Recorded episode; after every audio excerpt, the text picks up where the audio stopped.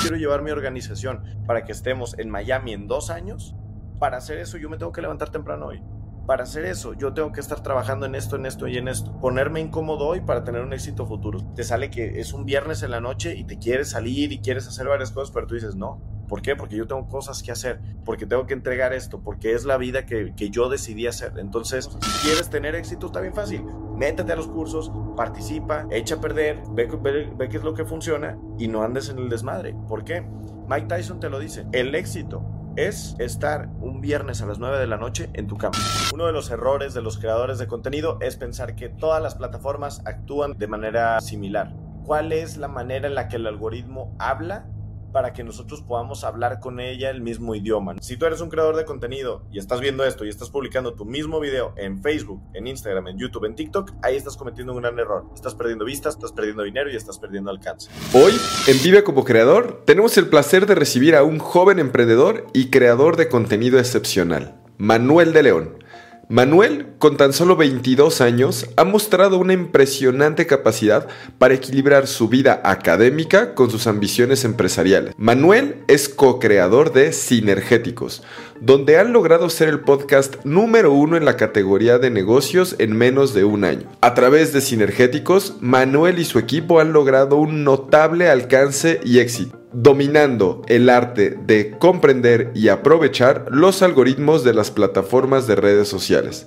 En esta entrevista, Manuel nos demuestra que con dedicación y enfoque se pueden alcanzar grandes metas. Su historia, sin lugar a dudas, es una inspiración para todos aquellos que buscan hacer una diferencia en el mundo digital. Mi querido Manuel, ¿cómo estás? Bienvenido a Vive como Creador. Estoy muy emocionado, muy contento. Muchas gracias por la invitación. No, hombre, Manu, pues mira, eh, realmente no, yo creo que eres un crack. Nos conocimos en Brasil en el, en el evento de, del Fire. Y para, para empezar la conversación, me gustaría platicar un poquito de algo que a mí me llamó mucho la atención de ti. Tal vez te va a dar risa. Que fue el día 2 del Fire que te vi que estabas en la cafetería, en chinga en la computadora en vez de entrar a las conferencias y dije, ¿qué pasó, güey? ¿Por qué no vas a entrar? Y dijiste, no, es que tengo que entregar una tarea de no sé qué madres, de, porque vas en noveno semestre. Y, la persona que tenía contratada para que me hiciera las tareas, pues ya no está estudiando, entonces ahora ya las tengo que hacer yo. Platícame un poquito eso, esa, esa, anécdota, Manuel. ¿Cómo, ¿Cómo, está ese asunto de que estabas en la universidad? Pero cuéntame un poco. Yo, yo, yo muchas veces al inicio sí me enojaba, pero yo ya ahora ya entendí que mi vida es un poquito surreal porque de repente ves como cosas bien extremas o ves polos así súper opuestos que ves, por ejemplo, eh, eh, vimos ahí en el Fire a unas personas que habían tenido ROAS como de 20, que habían hecho cosas increíbles, que habían hecho grandes lanzamientos, que tenían un equipo de closers muy bueno. Y yo decía, ok, yo estoy en ese camino empresarial, yo estoy desarrollando eso, yo pienso que no estoy a muchos meses o muchos años de lograr cosas similares, pero luego te llega la notificación al celular de, oye, no has entregado una tarea. Yo sigo estudiando, o sea, ya, ya posiblemente ya casi termino, pero yo sigo estudiando, entonces muchas veces al final entiendes de que pues todo es importante, ¿no? Entonces sí, literalmente tuve que correr, buscar un área donde agarrar el internet porque eran miles de personas en el Fire y solo en pocas áreas agarraba bien el internet entonces tenía que mandar la tarea y la tenía que mandar así súper rápido porque sí, o sea, yo, yo entiendo, yo estudié finanzas, ¿sale? No estudié marketing, no estudié comunicación, no estudié nada de eso. Entonces yo entiendo el costo de oportunidad. Yo entiendo que estaba perdiendo dinero allá, pero también pierdo más dinero si repruebo la materia y me la aviento el siguiente semestre. Entonces yo contraté una persona que este, me ayudaba, vamos a, manejarlo de esa manera, me ayudaba con mis tareas y trabajos. Presencialmente, este, yo asistía a las tareas. No es escuela en línea, es escuela de manera presencial. Este, yo iba de manera presencial, yo ponía atención, mi 100% de enfoque está ahí, soy una persona muy enfocada, pero, ¿sabes qué? Yo salgo del, del, salón y adiós, yo tengo mil pendientes que hacer, tengo equipos de venta, tengo personas, tengo tráficos, tengo personas que este, dependen de que yo esté haciendo cosas proactivamente, ¿no? Entonces, pues la verdad es que yo no tengo tiempo para andar entregando ensayos y tareas, pero el problema es que justo en esa transición cuando andábamos en el Fire, la persona que me ayudaba se graduó porque iba un semestre antes, porque yo me atrasé un poco y pues ya no me estaba ayudando con, con las tareas y trabajos, entonces pues ya los tenía que hacer yo. Entonces sí, de repente este, me veían todo, por, ejemplo, tú puedes dejar tu mochila en un área segura allá en el Fire y yo tenía que estar cargando con la mochila en todo momento porque no sabía cuándo tenía que entregar una tarea o un trabajo, pero así es como mi vida, ¿no? Tengo que estar balanceando entre la escuela y el trabajo y pues la verdad el, que el proyecto que tenemos ha crecido mucho, que pues la verdad es que cada vez este, pues es, es más difícil balancearlo, pero pues ya eventualmente ya voy a acabar. ¿Cuál es ese proyecto que tienen, Manu? Nosotros tenemos sinergéticos que engloba tres áreas principalmente. Sinergéticos tiene el canal, que seguramente han visto algún clip, algún video, este, el 1 más 1 igual a 3, a Jorge mi socio. El segundo es Sinertegia Academy, que es el que hospeda, este, nosotros tenemos ahí eh, una membresía donde nosotros ayudamos a las personas de manera este, de manera semanal con dos clases en vivo donde les enseñamos un poco de negocios digitales, los vamos introduciendo a esas pymes a el mundo digital. Y el tercero, pues es toda el área de, este, consultoría y eh, marketing aplicado para empresas. Ahí la verdad es que no hacemos algo tan grande, pero lo que, lo que buscamos es tener cuatro o cinco clientes donde podamos tomar grandes proyectos y es lo que, lo que nosotros estamos buscando. O sea, nosotros nos comprometemos con el resultado y esas son como las tres áreas que manejamos, Sinertegia, Sinertegia Academy y Sinergéticos. Me encanta. Manu, yo, yo tuve la oportunidad de conocer a Jorge, eh, pues años antes que a ti y, y, de estar, de hecho, también en el podcast de Sinergéticos y grabamos allá en Cancún. Em, pero a mí algo que, y, he estado siguiendo lo que, lo que llevan haciendo, a mí me parece que todo esto empezó a explotar en 2020 y, y particularmente con TikTok y, y me gustaría que nos platiques un poco, porque sé que esta es una de sus áreas de especialidad y la que les ha permitido construir todos estos negocios por encima. ¿Qué es lo que han hecho ustedes diferente para lograr esos alcances y esa viralidad en sus contenidos? El éxito de Sinergéticos ha sido entender qué es lo que están pidiendo las plataformas y dominar el algoritmo. Y cuando digo algoritmo son de las distintas plataformas porque cada una pues se comporta de una manera distinta, ¿no? Uno de los errores de los creadores de contenido es pensar que todas las plataformas actúan de la manera eh, de manera similar. Entonces, si tú eres un creador de contenido y estás viendo esto y estás publicando tu mismo video en Facebook, en Instagram, en YouTube, en TikTok, ahí estás cometiendo un gran error. Estás perdiendo vistas, estás perdiendo dinero y estás perdiendo alcance. Entonces, ¿qué es lo que nosotros hemos hecho? El testear de manera masiva. Nosotros creemos mucho en acción masiva, en el Tenex, ¿no? Entonces, nosotros empezamos a publicar mucho, empezamos a aventar mucha calidad, empezamos a aventar mucha carne al asador y siempre estamos buscando la manera de poder eh, sacarle cuál es la manera en la que el algoritmo habla para que nosotros podamos hablar con ella el mismo idioma. No es lo mismo un video que, eh, cómo subir un video a Facebook, que subir un video a YouTube, que subir un video a TikTok, eh, la temporalidad de, de, este, de este tipo de videos o la retención. Entonces, si tú dices cuál ha sido el hack, primero hemos encontrado una técnica muy buena en creación de contenido. Esto nos ha ayudado este, mucho para salvarnos de muchas cosas. Ahorita te voy a explicar un poquito de qué. Pero también algo que hemos entendido muy bien es que si tú juntas un contenido de buena calidad o un contenido entretenido o ese famoso edutainment y tú mezclas qué es lo que habla el algoritmo o yo, o yo le llamo esta, esta mezcla de dos pilares que es la sustancia y la técnica, es cuando empiezas a hacer magia y tus videos empiezan a hacerse virales. Entonces, ¿qué es lo que nosotros hacemos? Entendemos qué es lo que pide la plataforma, pero aún así que, eh, buscamos crear contenido que tenga muy buena sustancia. Ok, voy a hacer doble clic en. Dijiste un chingo de cosas que si no te las pregunto, luego van a decir, güey, no le preguntaste. Entonces, entiendo, güey. Y creo que esto que dijiste es lo que casi cualquier persona con resultados va a decir. ¿Qué es lo que hiciste? Pues hice lo que el algoritmo quería. Y, y, y, a mí me parece que han descubierto que, cuáles son las claves en las distintas plataformas. Sí. Me gustaría literal la carnita, güey. O sea, este, ¿cuál es la clave en TikTok? ¿Cuál es la clave en, YouTube? ¿Cuál es la clave en Instagram? De manera, de la manera que tú quieras, güey. Si quieres hacer un curso de media hora, lo hacemos. Si quieres hacer un, un reel de 30 segundos, lo hacemos, porque sé que tienes la capacidad de hacer ambos tipos de contenido. Pero quiero que la gente que vea o escuche esto tenga muy claro qué es lo que tiene que hacer en cada una de las plataformas.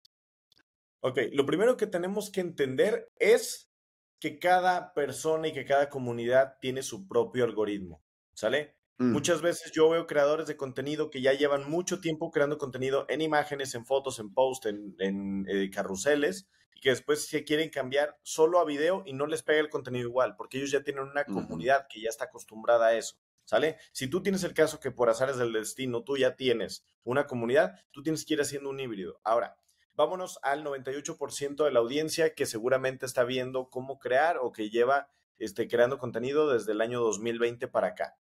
¿Qué es lo que yo recomendaría? Primero, eh, vámonos por las distintas plataformas. En TikTok yo recomendaría que empezaran a subir muchos videos para que la plataforma identifique que eres un creador. Cuando yo digo muchos videos, tienes que estar subiendo al menos tres o cuatro videos diarios. ¿Sale? Aquí yo te diría calidad y cantidad es importante, pero yo primero subiría cantidad. ¿Por qué? Porque TikTok funciona mucho con algo que son pues las pruebas AB. Esta, prueba, prueba un video, prueba otro, prueba otro, prueba otro, de distintos estilos, de distintas temáticas, y eventualmente va a haber un contenido que la audiencia va a abrazar más, y sobre ese contenido o sobre esa línea es donde tú te puedes desarrollar. ¿Cómo lo mm. vas a detectar? En vistas, en comentarios, en shares, en todo eso. Ahora, ¿cuál es uno de los errores de las personas al momento de crear contenido en TikTok? O suben muy pocos videos diarios, que suben uno o dos videos diarios, o eh, que cuando les pega un video no ven qué es lo que funcionó, no hacen ese ejercicio de, cuando se cae un avión, revisen la caja negra para ver qué es lo que estuvo bien y qué es lo que estuvo mal.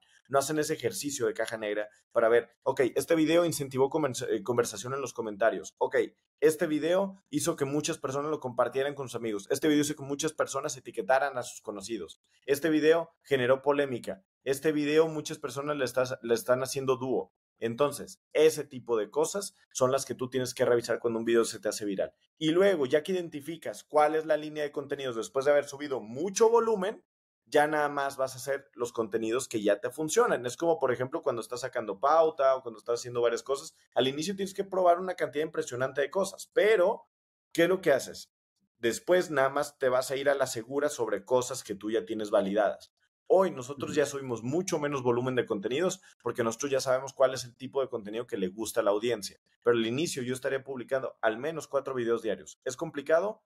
Mm, yo diría algo complicado es algo que no cualquier persona puede hacer. ¿Sale? Por ejemplo, el hablar suizo-alemán. Yo diría que es algo que no cualquier persona puede hacer porque es algo que de verdad tiene un grado de complicación. Ahora, yo digo que algo es sencillo cuando si tú sigues una serie de pasos lo puedes lograr. Entonces yo digo, es sencillo, pero tienes que seguir una serie de pasos y es trabajo. ¿Qué es lo que tienes que hacer? Hacer una investigación, crear guiones, tienes que eh, agendarte tus videos, tienes que editarlos, tienes que hacer todo el proceso, pero es algo que cualquier persona puede hacer. ¿Sale? Eso, materia TikTok.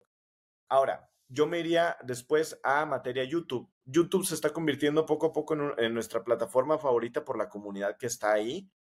Eh, primero porque puedes absorber de un contenido un poquito más amplio, pero hemos detectado que cuando tú publicas algo en YouTube, eh, pues ahora sí que no, no se muere a la semana o a los dos o tres días como pasa en otras plataformas. Entonces, tú subes el video, te esperas una semana, no funcionó, puedes cambiar la portada, puedes cambiar el título, puedes ir actualizando los videos conforme pasa el tiempo que es algo que yo les eh, recomendaría. Busquen que sus videos sean altamente dinámicos y aquí la calidad audiovisual sí pesa. Aquí a la gente sí les gusta.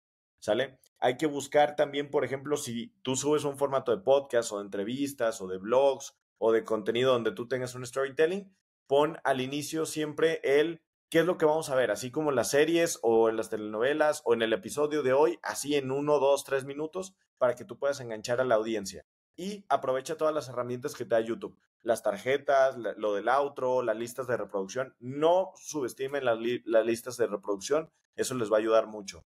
Em, Instagram. ¿Y qué otra? Eh, Instagram, ok. Ahora, en Instagram es una plataforma que tiene muchos formatos en una sola, ¿ok?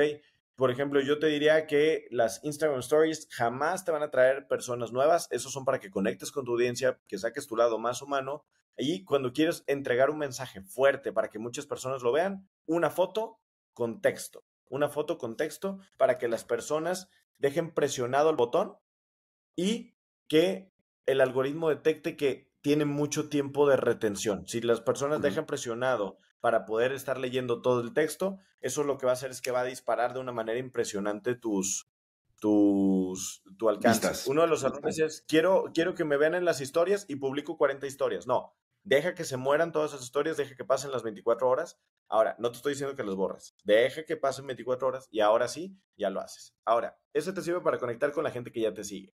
Vámonos con la gente que no te sigue. ¿Cómo vamos a conectar? Existen dos formatos virales. El primero son el tema de, de los posts. Ahorita los carruseles están funcionando de una manera impresionante si te dedicas a este, compartir contenido para una generación de más de 35 años, pero si es de 25 hasta los 35, 40, yo estaría subiendo prácticamente puro video, puro video, puro video. Cada vez, depende a lo que te dediques, a menos que seas blogger o que seas stylist o que seas algo así, el feed eh, o la apariencia del feed cada vez es menos importante. Y eh, yo lo que les diría aquí es igual, nosotros lo que hacemos es testear cuál es el contenido que funciona en la plataforma de TikTok y solo lo que ya funcionó lo subimos a Instagram porque este es tu currículum. Las personas te están viendo ahí. Entonces, cuando te va a contratar un CEO, cuando vas a vender algo, lo que sea, es lo que van a ver las personas. Entonces, nosotros testeamos el volumen en Facebook o en Insta, en Facebook o en TikTok y lo validado lo pasamos este, directamente a Instagram. Entonces, esos serían prácticamente los formatos que utilizamos. Eh, siempre utilizamos formato de, de Reels. Tenemos ahí algunos prompts de ChatGPT para que nos haga los captions. Y una parte súper, súper importante, que tengas muy claro, muy, muy claro cuál es tus highlights. Tú tienes que tener tus highlights extremadamente claros porque muchas veces las personas ponen de sus viajes, ponen de su familia, ponen, no, a ver, las personas que son más curiosas, las personas que les interesa más ver tu contenido, tiene que ser muy específico lo que tienes. Por ejemplo, yo tengo aparte de la, biografía optimizada, ¿qué es lo que tengo? Colaboraciones estratégicas, conferencias, testimonios y medios. Si tú eres una marca, por ejemplo, tienes una marca, tú deberías de tener quiénes somos o qué hacemos, dónde estamos, o sea, eso todo en, una sola bolita. Otro es cómo comprar, otros son preguntas frecuentes y otro que tú tengas testimonios, ¿sale? Que tengas cuatro o cinco. Si tú pones demasiadas opciones, las personas no los van a ver. A nosotros no nos interesa el viaje que hiciste a Singapur hace dos años o la vez que hiciste este, eh, tu fiesta de cumpleaños y que pusiste ahí, reetiquetaste a todos tus amigos. Eso no le interesa a la audiencia, lo que le interesa es información altamente relevante ahí, ¿sale? Y em, una parte importante en Instagram, siempre tienes que cuidar el contenido que tú estás haciendo, porque las personas que lo van a ver ahí seguramente va a ser del perfil más alto, eh, sin contar la plataforma de LinkedIn. Ahora, vámonos a Facebook, que es una plataforma muy viral y pues nos encanta por tema de monetización. Aquí es un tema bien interesante y en algún momento yo te escribí, Rubén, porque tenía esta duda, pero en Facebook nosotros ya lo hemos detectado. En Facebook nosotros tenemos dos cuentas, ¿sale? Tienes tu cuenta de creación de contenido y tienes tu cuenta de, eh, tienes tu cuenta con la que sacas pauta publicitaria, ¿ok? Esto es importante. Nosotros tenemos la cuenta de creación de contenido, que es la que impulsamos para crecer de manera orgánica. Esta está creciendo mucho. Este generalmente funciona entre los este, Reels. Eh, ahí sí subimos el volumen de Reels. Publicamos 10, 12 Reels resubidos. Hacemos, este, subimos los que ya nos funcionaron y nuevos también. Ahí no pasa nada en volumen. Lo que sí es importante es que ahí también subimos videos de 2 a 3 minutos porque son los que monetizan y esos son los clips que van a funcionar. Entonces, si ya funcionó un reel de un minuto, podemos buscar el, video completo y ya que encontremos el video completo de ese, ya lo extendemos a dos o tres minutos, le metemos un poquito de edición y se va a volver viral en Facebook. Y esos los publicamos en ambas cuentas, los vas, este, vas jugando un poquito con eso, pero tenemos una cuenta que te permite sacar pauta publicitaria, públicos personalizados, etcétera, y tienes otra cuenta en la cual nunca tocas pauta. Nosotros hemos, hemos visto un decremento interesante cuando tú empiezas a pautar con una cuenta. Entonces, sí es, sí es un aspecto este, fuerte, sobre todo porque nosotros tenemos distintos income streams dentro del negocio. Por ejemplo, el canal monetiza a través de patrocinios y a través de la monetización que paga Facebook y YouTube. Y la verdad es que ya es tan interesante que pues ya da para que exista un equipo de 16 o 17 editores de video. Pero por el otro lado también tenemos infoproductos. tenemos estos infoproductos, que es esta membresía donde nosotros atendemos a las personas y también tenemos distintos programas high ticket que se alimentan de mi cuenta personal, de la cuenta personal de mi socio Jorge. Eh, pero tenemos una cuenta que se llama Sinergéticos, que es donde subo contenido yo, donde sube contenido Jorge y donde crecemos y tenemos exposición. Al final, lo que estamos buscando es que más personas nos conozcan y que más personas nos vean, que tengamos mucho alcance. Si yo tengo una cuenta que se llama Sinergéticos, que tiene 300 millones de alcance, por ejemplo, y que me están viendo a mí mi cara y que están viendo la cara de Jorge, nos conocen, ¿sí? Te vas metiendo en el pop culture de la gente. Entonces, cuando te conocen, te contratan, te compran, hacen más cosas. Pero en tu cuenta personal no pasa nada si no tienes ese impacto. ¿Por qué? Porque al final estamos en un juego de, de alcance y no de seguidores. Bien. Manu, este, pues fue una, una masterclass de, de, contenido y de redes sociales estos, estos minutos. Y ahora me gustaría profundizar en lo que ya explicaste. Me gustaría profundizar en los porcentajes más o menos en cómo está distribuido los ingresos del negocio digital que tienen, que si bien ya ahorita medio lo hablaste, pero para que la gente lo tenga mucho más claro, más o menos cómo, cómo sería. ¿Cómo se distribuye? Ok, nosotros, te digo, tenemos varios, eh, varias fuentes de monetización. Nosotros hemos encontrado nueve fuentes de monetización, pero las que son principales dentro de la marca, te puedo decir que son, por ejemplo, el tema de infoproductos y programas eh, de atención a la comunidad. Ahorita voy a desarrollar eso. el segundo sería el tema de monetización y el tercero sería planes corporativos. ¿Ok? Entonces, monetización nos referimos a monetización, lo que pagan las plataformas directamente. Monetización de anuncios in-stream, de suscripciones y de, eh, pues sí, anuncios en Reels, anuncios en Facebook, anuncios en todo eso. ¿Ok? Ok. Entonces, el tema de infoproductos, nosotros utilizamos eh, un sistema Evergreen para inscribir a personas a un ecosistema. Entonces, en ese ecosistema nosotros los atendemos y de ahí les hacemos upselling una o dos veces al año a un programa high ticket y ahí es donde nosotros nos encargamos de atender a la comunidad y es como nosotros este, monetizamos de ese lado. Ese te puedo decir que es el 70% de la facturación y también es el que nos ha permitido muchas veces alimentar los otros, las otras unidades. Después te puedo decir que el otro 25% de la facturación es la monetización. Este funciona mucho por el CPM, así como cuando tú sacas anuncios a ti te importa que el CPM no esté, no esté tan alto, pues a mí me interesa que particularmente ahí el CPM esté más alto. Por ejemplo, cuando entrevistamos personas en Estados Unidos, el CPM es superior. Cuando entrevistamos personas en la TAM, el CPM es inferior. Entonces, ahí sí me conviene que las personas metan anuncios eh, y que empiecen a hacer ruido en mi plataforma o en mis videos, incluso también dentro de, dentro de YouTube, incluso dentro de, de Facebook, incluso dentro de distintas plataformas. Entonces, es como monetiza y ahí existe un variable para el líder de, para el líder de contenido y la persona que se encarga de eso es la que se encarga de contratar a todos los editores, de darle sus bonos de productividad por videos virales, se encarga de que ellos, por ejemplo, hay, una célula que está encargada de revisar todos los episodios desde el episodio número uno para poder volver a reclipear contenido que no se le sacó provecho. Hay otra persona que se encarga de eh, ver cuáles son los episodios nuevos. Hay otra persona que solo se, se domina eh, se encarga de dominar Facebook, otra persona que solo se encarga de dominar YouTube.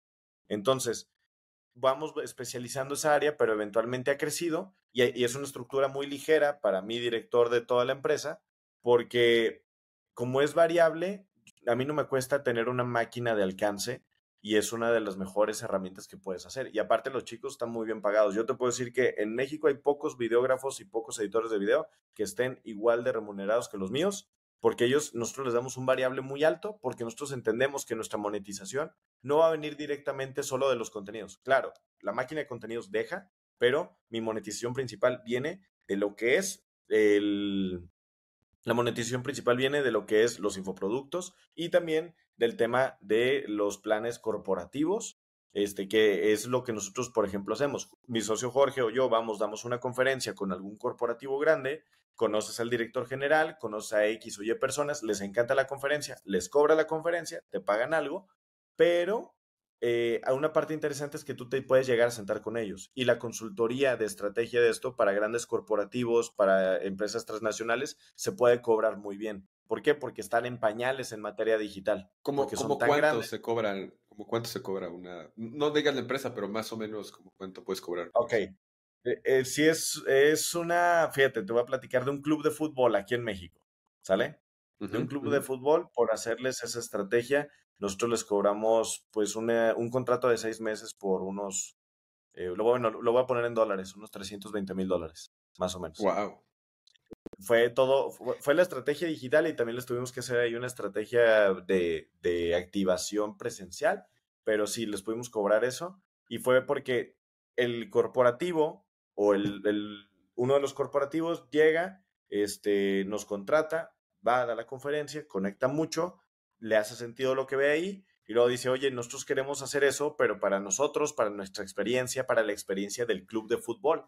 Ah, perfecto. Pues esto, esto, esto, y eventualmente va a tener un retorno de inversión y ustedes van a poder tener exposición, sus jugadores tienen que tener un perfil social, tienen que hacer esto, porque al final son los que llaman patrocinios. Si tú tienes un club que tiene mucha más exposición, vas a poder conseguir mejores patrocinios, vas a poder conseguir mejores jugadores, vas a poder pagarle más al director técnico y vas a poder hacer más dinero. Entonces tiene un retorno de inversión directo. También les metimos ahí una experiencia presencial porque ellos querían hacer una experiencia tipo como la de Santiago Bernabéu o la del Camp Nou de los mm. distintos equipos, este tour, y ellos no lo habían hecho. Y nosotros pues somos buenos en, en experiencia de marca y ahí pues les ayudamos un poquito, también por eso se, incrementó un poquito la iguala y fue un proyecto que entregamos en seis meses, este, y sí, ahí les gustó, lo están implementando y ahorita pues sí el club sí, es, sí está haciendo estrategias que en Europa se ven, en Estados Unidos se ve, pero en México no se ve tanto que estén haciendo esa estrategia de contenidos. Qué bien. Manu, quiero, quiero aquí decir algo que, que me gustaría también que, que aportes en esa parte, que es ahorita mencionaste el alcance que ustedes tienen, o sea, que es de millones mensuales. Y es muy interesante que aún con ese alcance, solo el 25% de los ingresos vienen por la monetización de la plataforma. E inclusive, por lo que estás platicando, esos ingresos casi casi que los utilizan para que la máquina se siga alimentando y no para generar de ahí dinero. Esto lo digo porque, y tú lo sabes también, hay muchos creadores de contenido, muchos influencers, que piensan que esta es la única o mejor manera de monetizarlo, que te van a pagar las plataformas o, las colaboraciones con marcas. Cuando que claramente el tema de infoproductos, el tema de tener tus propios productos, es donde está la verdadera monetización. La pregunta que quiero hacerte a ti es, ¿siempre lo vieron así? ¿O hubo algo en un momento que dijeron, deberíamos empezar a vender nuestros cursos?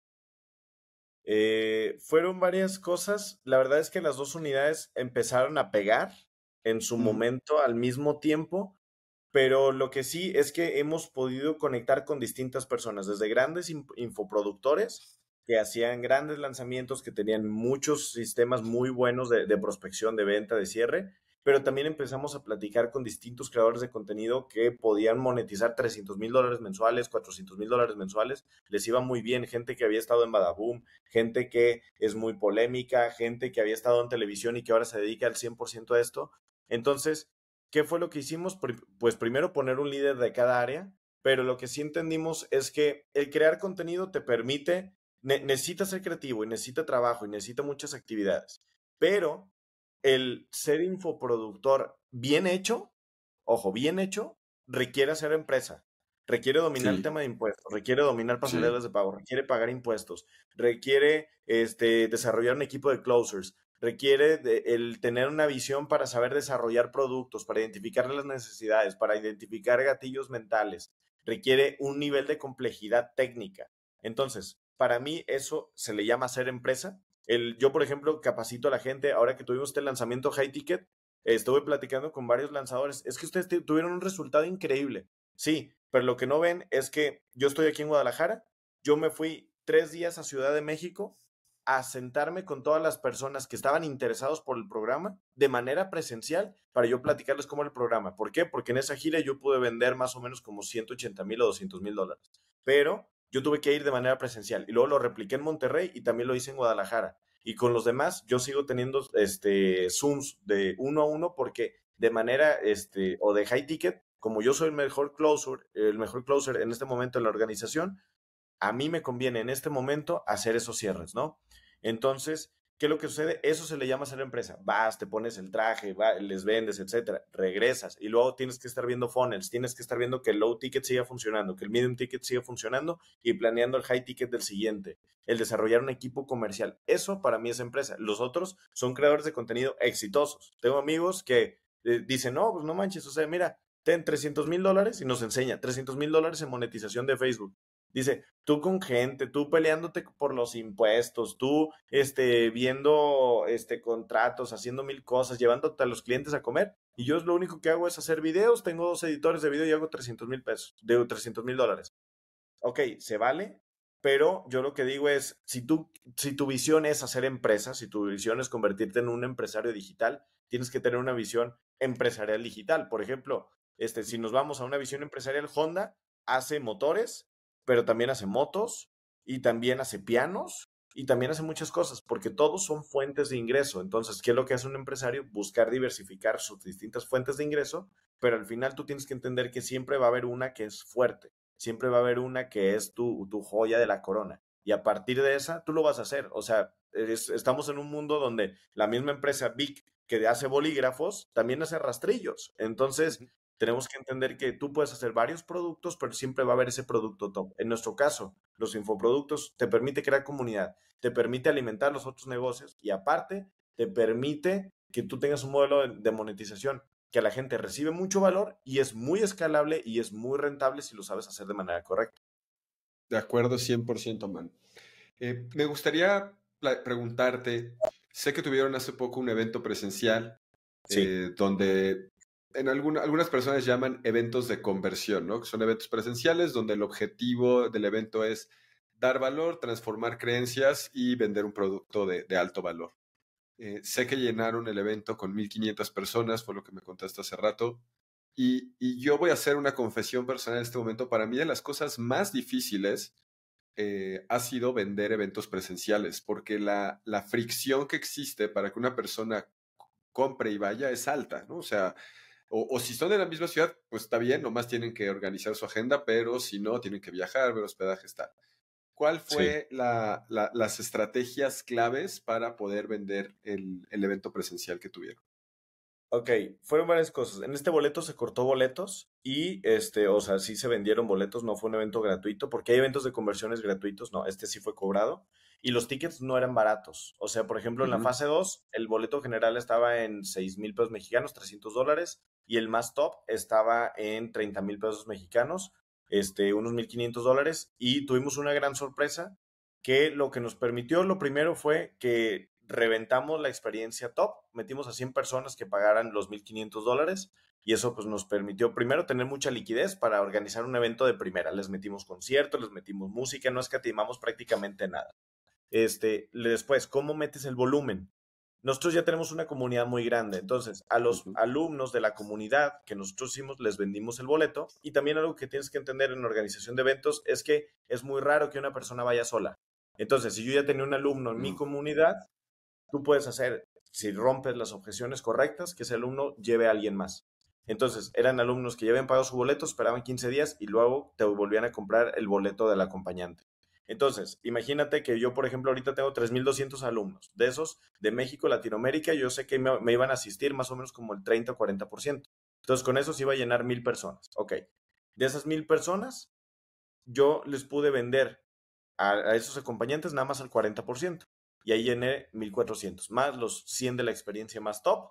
Este, pues eso, eso nos permitió pues el tener un evento pues prácticamente lleno los tres días.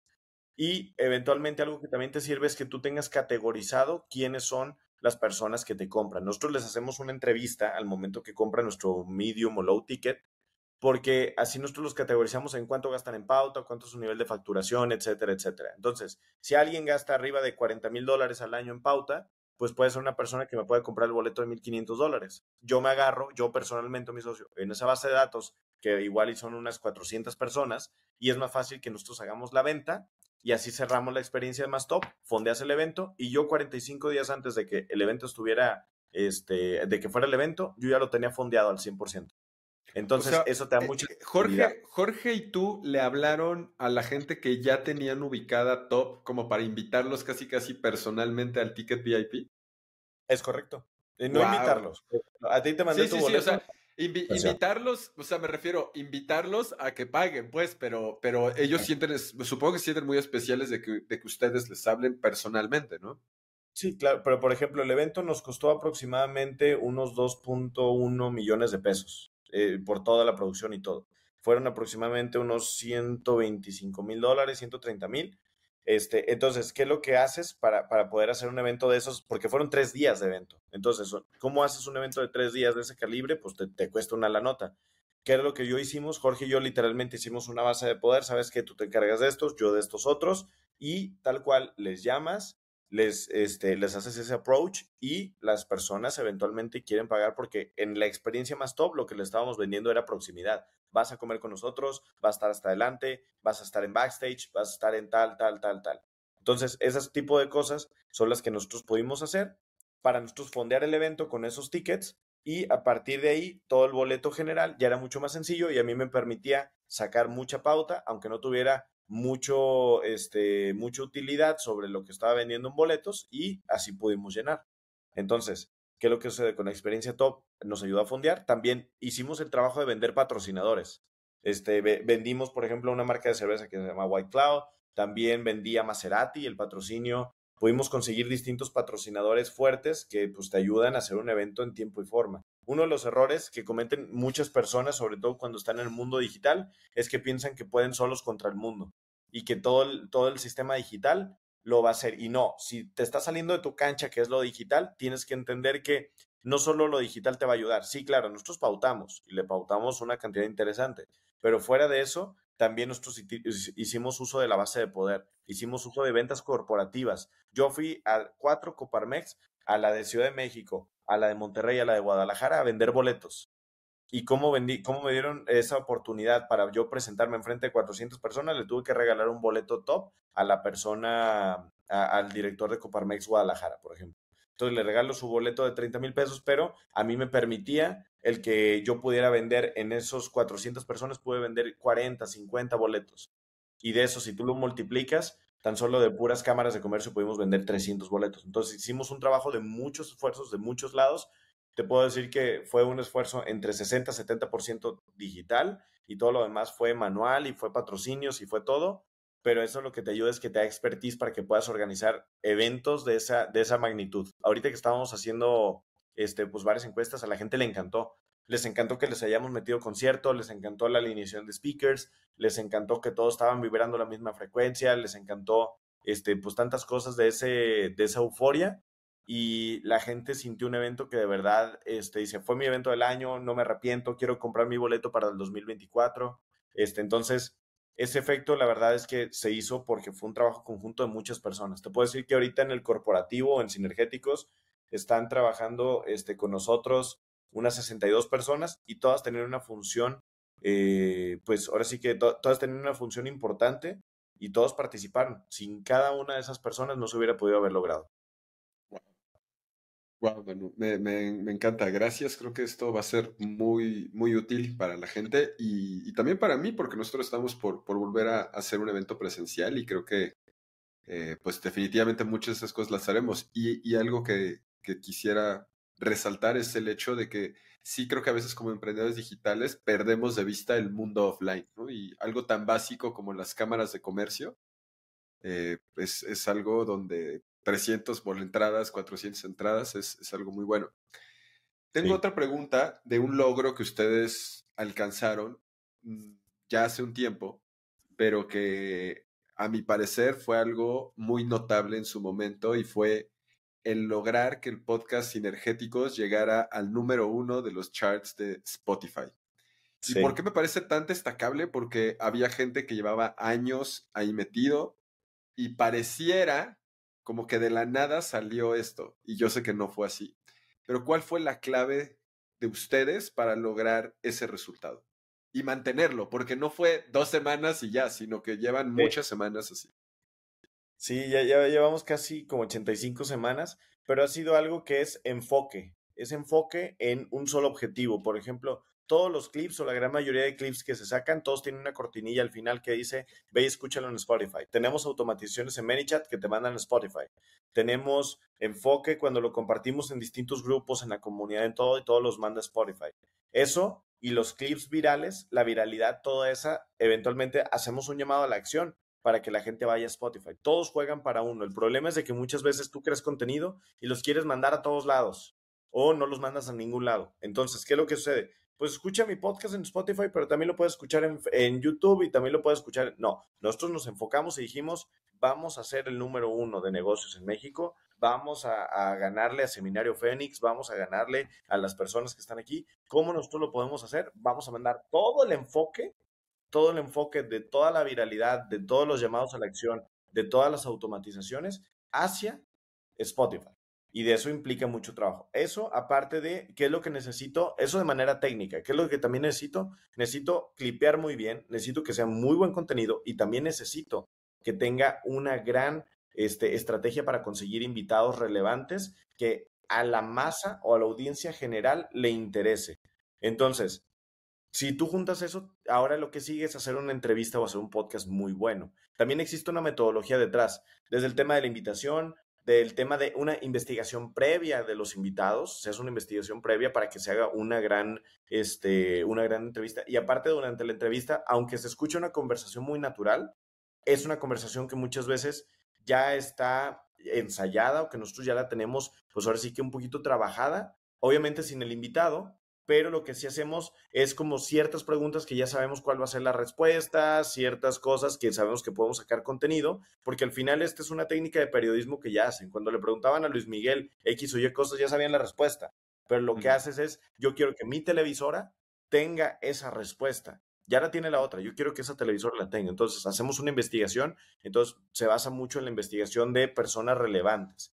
Este, ¿Cuál es la cosa? Traer a personas que a las personas les llame la atención y que estén hablando de temas que estas personas puedan entender. Muchas veces uno de los errores de los canales es que hablan contenido muy técnico o muy elevado y que pierden conexión con la masa de la audiencia. Tú no puedes llegar a ser el número uno si estás hablando contenido demasiado técnico. No está mal ser demasiado técnico, necesitamos esos canales, pero tienes que entender que ponerte en el ranking no es tu objetivo. Si estás siendo demasiado técnico, no es tu objetivo. Puede ser hacer una comunidad pequeña de especialistas, de expertos, de high tickets, puede ser. Pero si tú te quieres poner en las masas y, entiendes el, el, mundo de la economía de la atención, pues tienes que bajar un poquito tu lenguaje y eventualmente va a haber espacios donde tú puedes mostrar que tú eres superior o que tienes un, un lenguaje o un entendimiento superior. Pero en el contenido abierto, no. Entiendo. ¿Por qué es o era, bueno, creo que es tan importante para ustedes ser número uno de podcast en negocios, en Spotify. Primero, o sea, ¿por qué, ¿por qué toda esta masa va para allá? ¿Por qué eso era tan relevante? Son dos cosas. Bueno, primero, patrocinios, product placement, todo eso. Segundo, eso ya es una meta personal que nosotros nos pusimos y la logramos. Y la tercera es que nos ayuda a conseguir invitados de mejor calibre. ¿Por qué? Porque es una buena carta de presentación cuando yo llego con una persona importante, yo le digo, yo tengo el podcast número uno en Spotify en la categoría de negocios. Entonces es más fácil que te abra la puerta. Tú tienes que ver si tú quieres tener invitados relevantes, cuál es tu superpoder. E incluso no puede ser, eh, si nuestro superpoder son varias cosas. Uno, la viralidad. Dos, el ranking. Y tres, las personas que han ido a sinergéticos, los perfiles importantes que han ido. Tú puedes utilizar cualquiera de esas tres. Nosotros utilizamos las tres y por eso tiene los resultados que tenemos.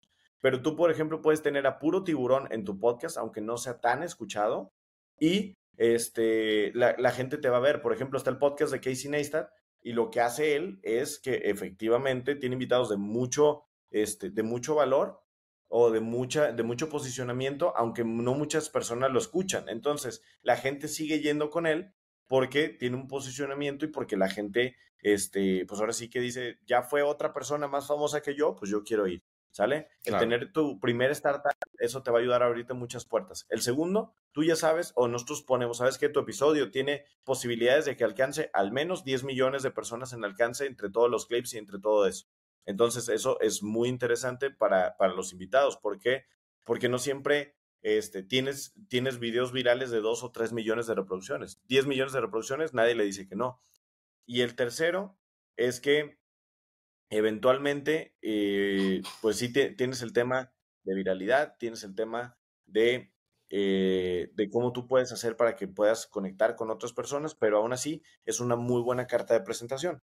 Es una muy buena carta de presentación el decir, yo también estuve ahí. Claro, claro. Buenísimo, Manu. Quiero, quiero también, a ver, empezamos por la parte de que todavía estás estudiando. ¿Cuántos años tienes? Tengo 22. Ahorita tengo 22.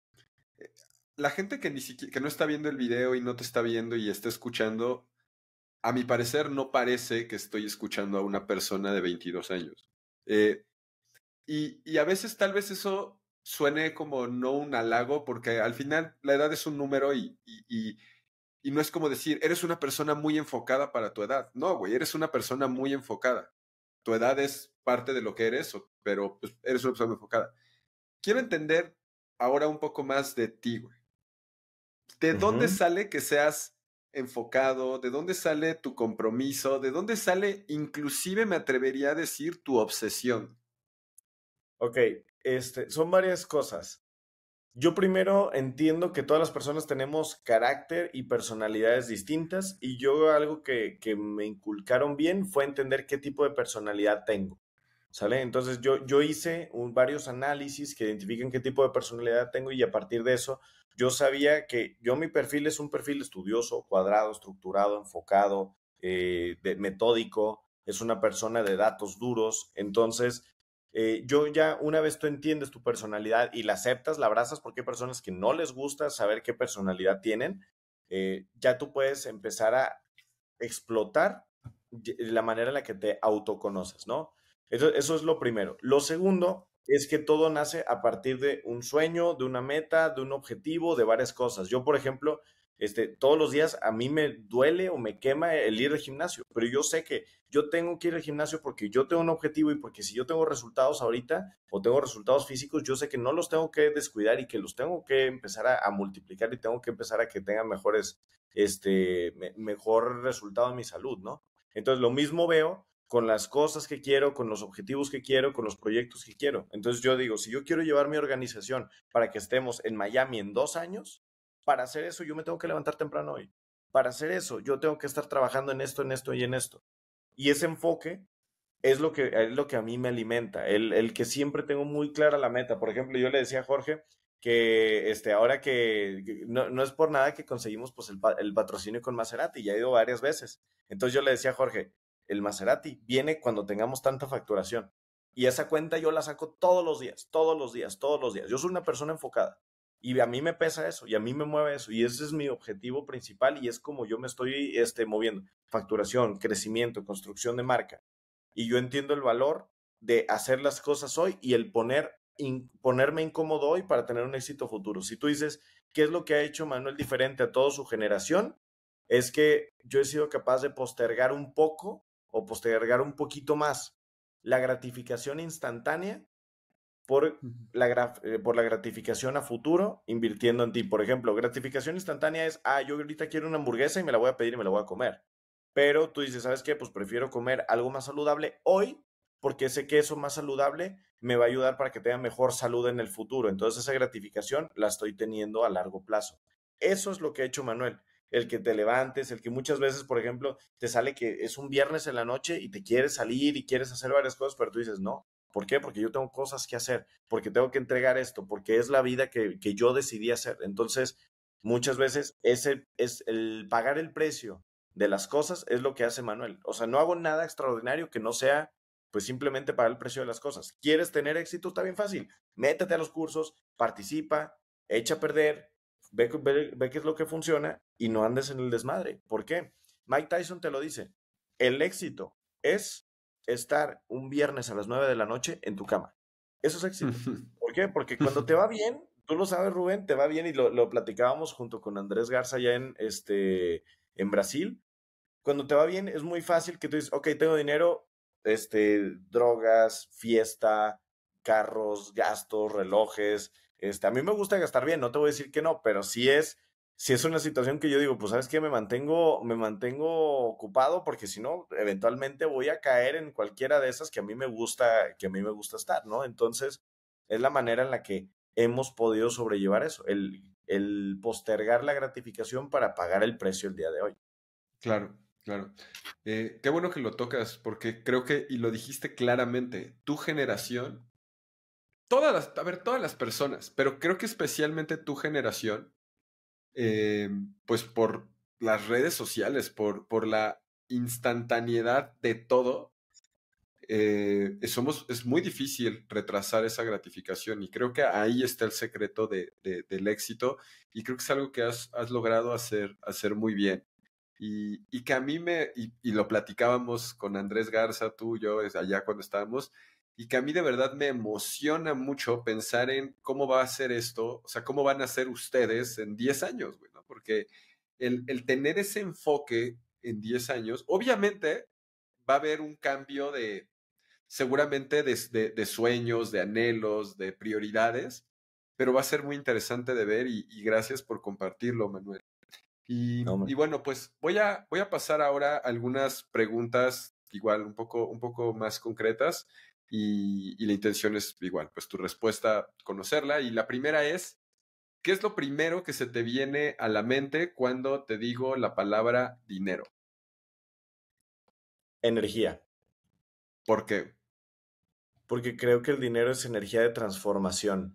Si yo puedo llegar a tener más, yo puedo transformar más y puedo construir más. Uh -huh, Ok. ¿Qué es lo primero que se te viene a la mente cuando te digo la palabra libertad?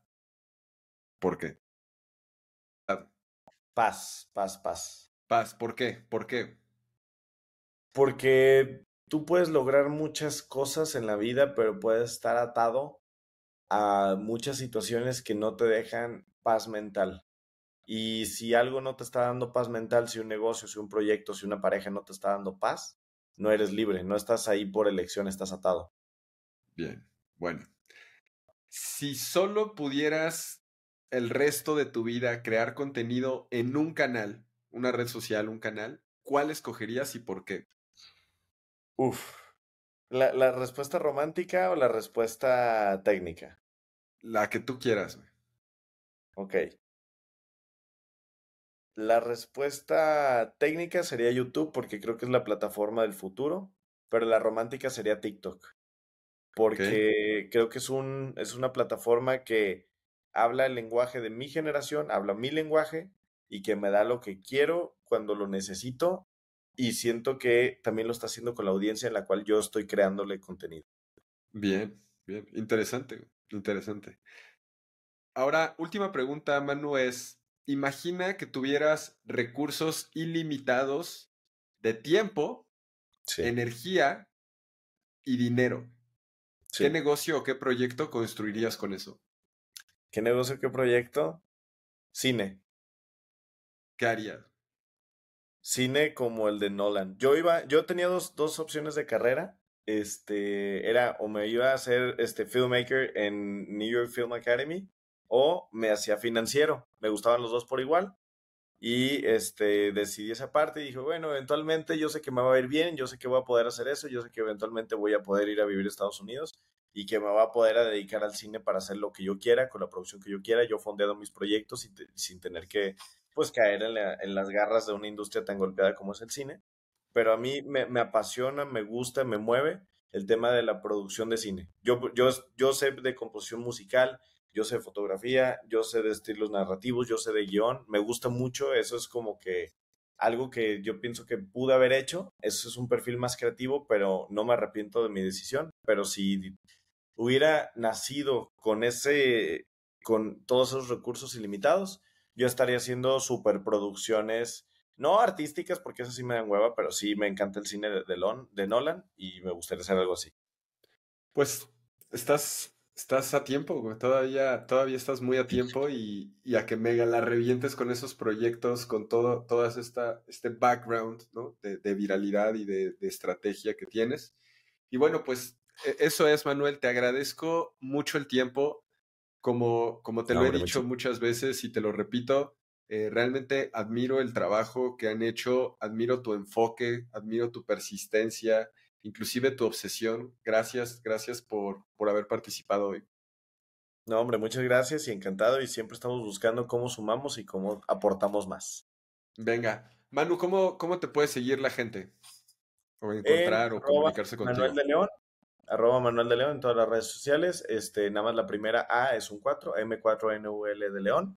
Y pues ahí estamos siempre para aportar, sumar y ver cómo podemos ayudarles para que lleguen al siguiente nivel. Buenísimo. Gracias, Manu. Nos vemos pronto. No, hombre, muchas gracias. Bye. Si te gustó el episodio, lo que puedes hacer para ayudarme es compartirlo. Puedes mandarlo por WhatsApp o simplemente de boca en boca en tu próxima reunión de amigos. También suscríbete al canal en YouTube y califícanos en Spotify o Apple Podcast con 5 estrellas para que podamos ayudar a más personas a vivir como creadores. Por último, si quieres tener acceso mucho más cercano a mí y recibir notas de audio con reflexiones y aprendizajes de mi día a día, además de enterarte antes que nadie del nuevo contenido que publiquemos, únete a nuestra comunidad exclusiva en WhatsApp yendo a vivecomocreador.com diagonal WA, que son las iniciales de WhatsApp. Te veo por ahí.